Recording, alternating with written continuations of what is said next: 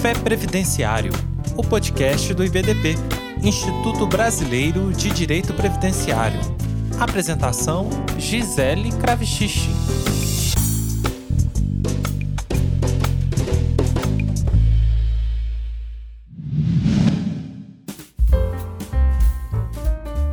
Previdenciarista. Me chamo Gisele Lemos Kravichin, sou advogada, membro do Instituto Brasileiro de Direito Previdenciário e sou diretora de atuação judicial, junto com outros grupos de advogados, desde 2013. A diretoria de atuação judicial do IBDP ela é responsável por representar o Instituto em tribunais superiores e, e na Turma Nacional de Uniformização, também nos TRFs e nos TJs, sempre nos processos que têm julgamento repetitivo, ou seja, processos em que vai ser firmada uma tese que vai então interferir em diversos outros casos. A gente tem as repercussões gerais no Supremo Tribunal Federal, recursos repetitivos no STJ, representativos de controvérsia na Turma Nacional de Uniformização, e a gente tem também a atuação do IBDP junto aos tribunais regionais federais e aos tribunais de justiça estaduais em temas previdenciários nos IRDRs, né, os incidentes de resolução de demandas repetitivas. Sempre a atuação do IBDP é em matéria previdenciária, seja em regime próprio, regime geral ou previdência complementar. Também agora, mais recentemente, ampliando a atuação nas áreas de custeio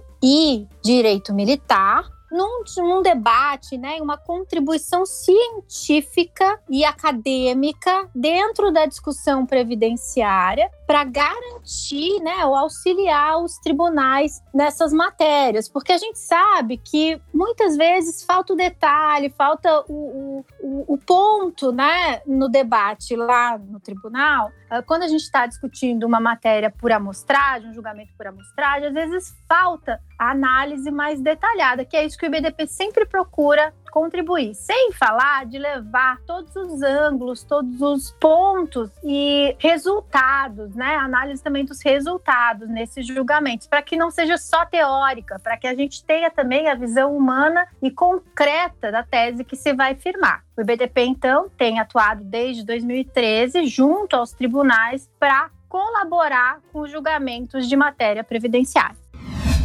A diretoria de atuação judicial hoje é composta por 18 advogados. Cada diretor fica responsável, então, por alguns processos, nos quais eles atuam fazendo a habilitação, as razões de mérito, sustentação moral, memoriais, embargos. E no caso do IRDR, é possível também o ingresso de recurso extraordinário e recurso apenas embargar, assim como no extraordinário também o BDP só embarga, né? Os amigos curi só embarga. Ele não pode fazer, ele não pode fazer recursos ativos. Mas já no IRDR, por uma alteração do CPC, é possível fazer o amicus curiae fazer recursos extraordinários e especiais. Essa diretoria, ela vem atuando, como eu falei, desde 2013. Teve alguns temas bem importantes em que o IBDP fez a diferença lá no julgamento. Um deles foi o tema 555 de repercussão geral do STF, em que se discutia lá se o EPI eficaz era suficiente para impedir a aposentadoria especial, para então tirar a especialidade do período trabalhado. Foi um tema bem importante porque o IBDP lá em sua atuação, ele fez conversas com diversos ministros, um deles, o ministro Barroso, que foi o voto divergente que depois acabou movimentando o ministro Fux, que era o relator, para alterar a tese que ele vinha afirmando,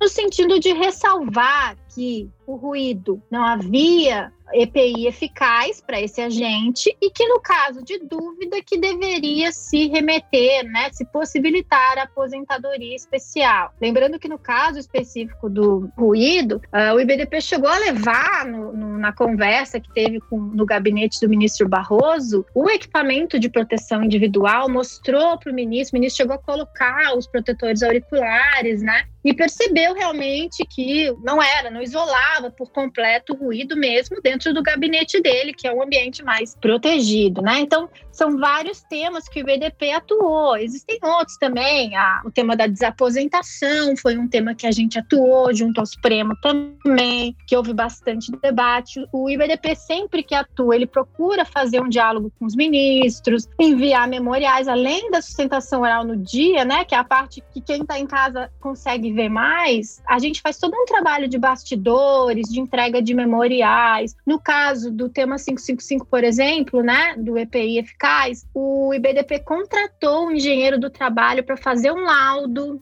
para comprovar que o EPI não era eficaz no agente ruído, que era o caso concreto, né? Não tinha como a gente fazer laudo de todos os EPIs, mas naquele caso específico a gente conseguiu fazer do equipamento de proteção individual relacionado ao agente nocivo ruído. E essa atuação de levar, não o caso concreto em si, porque não é uma análise de fato, mas de levar a realidade da vida do previdenciarista, né, do advogado e também da vida do segurado, depende da previdência evidência para dentro dos tribunais superiores e se possibilitar uma análise né, mais, mais adequada, mais cuidadosa do tema, a gente tem que esse é o papel do IBDP. Então, a gente faz não só a sustentação oral no dia, mas sempre voltando também a, ao diálogo com os ministros, a entrega de elementos alheios apenas ao direito, mas também que envolvam outras áreas, por exemplo, pareceres atuariais, como foi o caso da desaposentação, a questão também, muitas vezes, de a gente levou parecer contábil, porque a questão econômica é muito importante no direito previdenciário. Então, o IBDP tem tentado ampliar, inclusive, as formas de prova do direito, né, e para análise da tese. Teve um caso muito emblemático que a doutora Jane era a diretora que estava atuando, que ela fez um vídeo a respeito do ambiente de trabalho, das peculiaridades do ambiente de trabalho. Então, é, é nesse sentido que o IBDP tem procurado atuar, sempre em recursos repetitivos, representativos de controvérsia, mas levando um pouco mais da característica do caso e da realidade do segurado dentro do direito que está sendo discutido ali para colaborar para uma tese que seja realmente, né, que atenda realmente não só a questão financeira, mas também a questão social.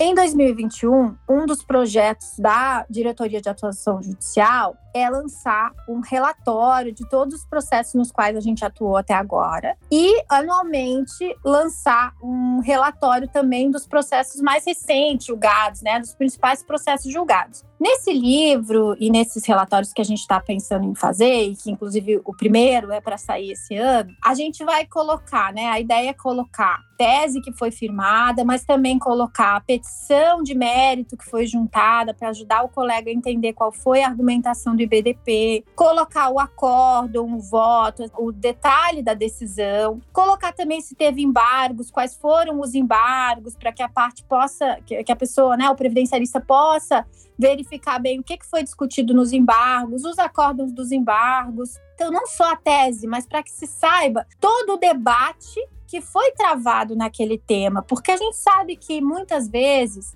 quando a gente está discutindo uma tese ou aplicando uma tese, o distinguish, né, a diferenciação no caso concreto ou a semelhança do caso concreto na justificativa da aplicação da tese pode fazer bastante diferença para o advogado previdenciarista, né? Então é importante que você tenha esses argumentos que possa inclusive juntar nos seus processos e conhecer para quem quer estudar um pouco mais, para quem quer fazer uma pesquisa científica sobre a matéria, para quem quer escrever um artigo sobre a matéria, para que tenha acesso a todos esses documentos que fizeram parte desses processos e desses julgamentos que são tão importantes, né? Porque desde que a gente teve a instituição do, dos julgamentos por casos repetitivos, a gente começa a ter um julgamento por amostragem, mas que tem um efeito em inúmeros, milhares, milhões de processos, né? Então, essa possibilidade de se entender todos os detalhes, tudo que foi levado efetivamente a julgamento, é muito importante para viabilizar, inclusive, a aplicação da tese no futuro. Então, o IBDP tem trabalhado né, para apresentar esses relatórios através desses anuários, para que a advocacia e os associados do IBDP possam estar sempre muito bem atualizados, não só com a tese, mas também com todos os detalhes do debate.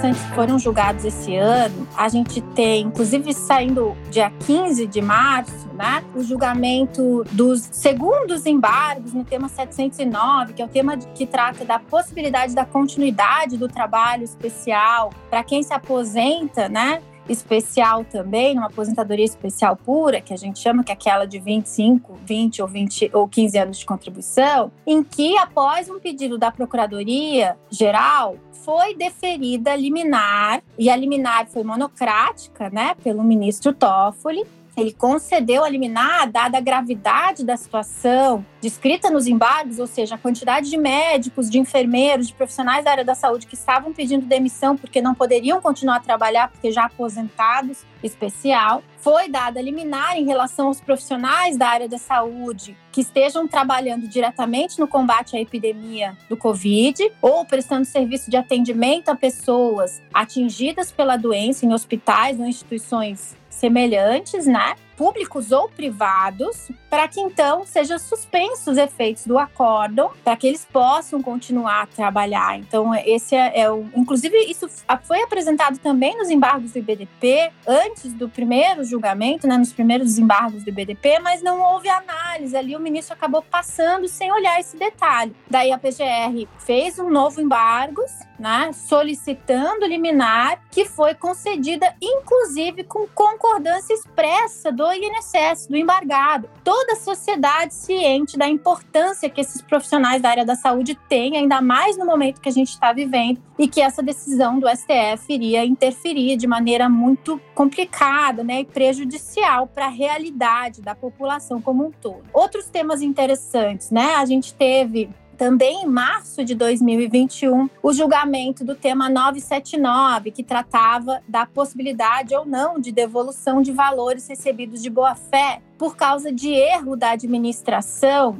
por má aplicação ou erro né, na hora seja erro material, seja erro de operação, na hora de conceder ou administrar os benefícios. E naquele caso, no tema 979, cuja a tese ainda não foi publicada, mas a gente acompanhou pelo IBDP o julgamento, ficou determinado que é possível sim a devolução desses valores, então que o INSS poderia cobrar, a administração pública poderia fazer essa cobrança, desde que, no caso concreto, a parte não conseguisse provar a sua boa-fé objetiva, principalmente o argumento ali que as partes podem utilizar, que o segurado ou o beneficiário pode utilizar, é argumentando que ele não tinha como saber que aquele valor ou aquela verba não era devida, né? Porque o que na verdade é importante retirar desse julgamento é que assim, a regra até seria não devolver, salvo em casos de má fé ou em casos em que a verba ou o valor, o segurado teria que saber que não lhe era devido. Mas a forma como a tese parece ter sido escrita, já que ela ainda não foi publicada, foi apenas lida né, na sessão, ela uh, começa afirmando que é possível a devolução, que seria possível a cobrança. E ressalvado o caso em que, no caso concreto, o segurado conseguir provar. Então, uma das preocupações desse julgamento na aplicação futura é que se inverta, né? Porque hoje em dia a boa fé é presumida e a má fé deve ser provada. Na forma como ficou escrita essa tese, até o IBDP vai analisar a possibilidade de embargos quando houver a publicação, parece que há uma inversão de valores. Inclusive, a ministra Sussete, durante o julgamento, fez várias colocações nesse sentido. Gente, a boa fé é presumida. Mas os ministros ali foram favoráveis à devolução, desde que a parte não consiga provar, o segurado, o beneficiário não consiga provar a sua boa fé objetiva. Tema que foi julgado no mesmo sentido do tema 1009, também do STJ, né, tema repetitivo, em que a análise era muito parecida, só que com relação a servidores públicos, então também um pagamento errado ocasionado por erro operacional da administração pública, só que nesse caso 1009 em favor do servidor, 979 em favor de um segurado ou beneficiário do INSS. Nos dois casos, a tese firmada foi semelhante. Nos dois casos, se falou na possibilidade ou no dever de devolução, caso o servidor ou segurado não consiga comprovar sua boa-fé objetiva. Então, pelo menos aqui, ainda que não completamente favorável, a ideia até né, não é ruim, mas a forma como ela foi escrita, ela tende a parecer que a pessoa tem a obrigação de provar sua boa-fé e não o contrário, né, que o ente é que teria que provar a má-fé do segurado do servidor, mas pelo menos uma isonomia, uma uniformidade ali entre as duas teses firmadas, 979 e 1009, no mesmo sentido. Então, se tiver erro, da administração, seja para servidor, seja para segurado, poderia se discutir sim a devolução dos valores. E daí vem a importância de estar bem assessorado por um advogado previdenciarista, né, especialista na matéria, porque uh, vai ter que ter muita argumentação, vai ter que ser feita uma boa argumentação para garantir a defesa e a não devolução desses valores. Porque o que a gente né, espera, né, o que é mais provável que aconteça é que na via administrativa haja um desconto e o segurado ou servidor tenha que judicializar para buscar a devolução do que eventualmente tenha sido pago, descontado, e também para suspender, cessar os descontos dali em diante, para declarar a inexistência deste débito, né, ou a irrepetibilidade desses valores. Tivemos também, bem interessante, todos esses três, né? O 979, o 1009 e o 1053 julgado, ambos, aliás, os três no dia 10 de março. O 1053 decidiu que não pode ser julgado no Juizado Especial da Fazenda Pública ação contra o INSS que discuta benefício previdenciário relacionado a acidente do trabalho, porque com o surgimento em 2009 do Juizado Especial da Fazenda Pública e um juizado com uma regra muito semelhante, inclusive competência até 60 salários mínimos, uma regra muito semelhante com os juizados especiais federais, houve uma discussão em alguns tribunais começaram a entender que, então, uh, valores, né, ações contra o INSS que tivessem valores de até 60 salários mínimos seriam da competência do Juizado Especial da Fazenda Pública, assim como na Justiça Federal, quando é uh, matéria comum de benefício, né? Então, quando o benefício não é acidentário do trabalho, ficaria dentro dos juizados especiais federais. Esse tema foi afetado pelo STJ no tema 1053 e no dia 10 de março o STJ afirmou o entendimento que não, que os juizados especiais da Fazenda Pública não têm competência para o julgamento de ações previdenciárias decorrentes de acidente de trabalho em que o INSS figure como parte. Então permanece né, nas varas da Fazenda ou nas varas civis em locais em que não há vara da Fazenda, mas não pode ser remetido ao juizado.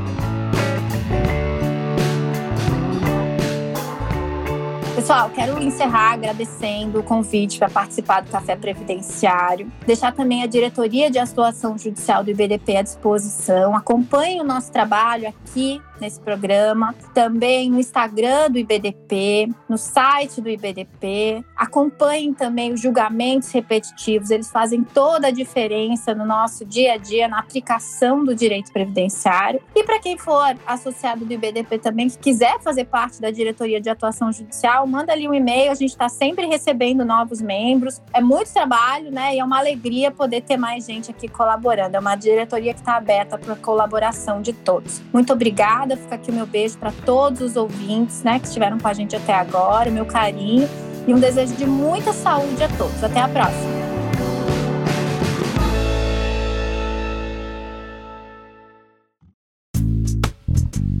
E aí, gostou deste episódio? Compartilhe com seus amigos e associe-se ao IBDP através do site ibdp.org.br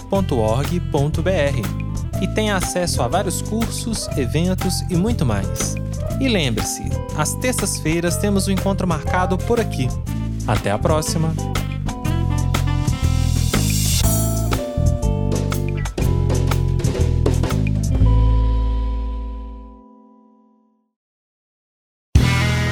Este podcast foi editado por Play Áudios.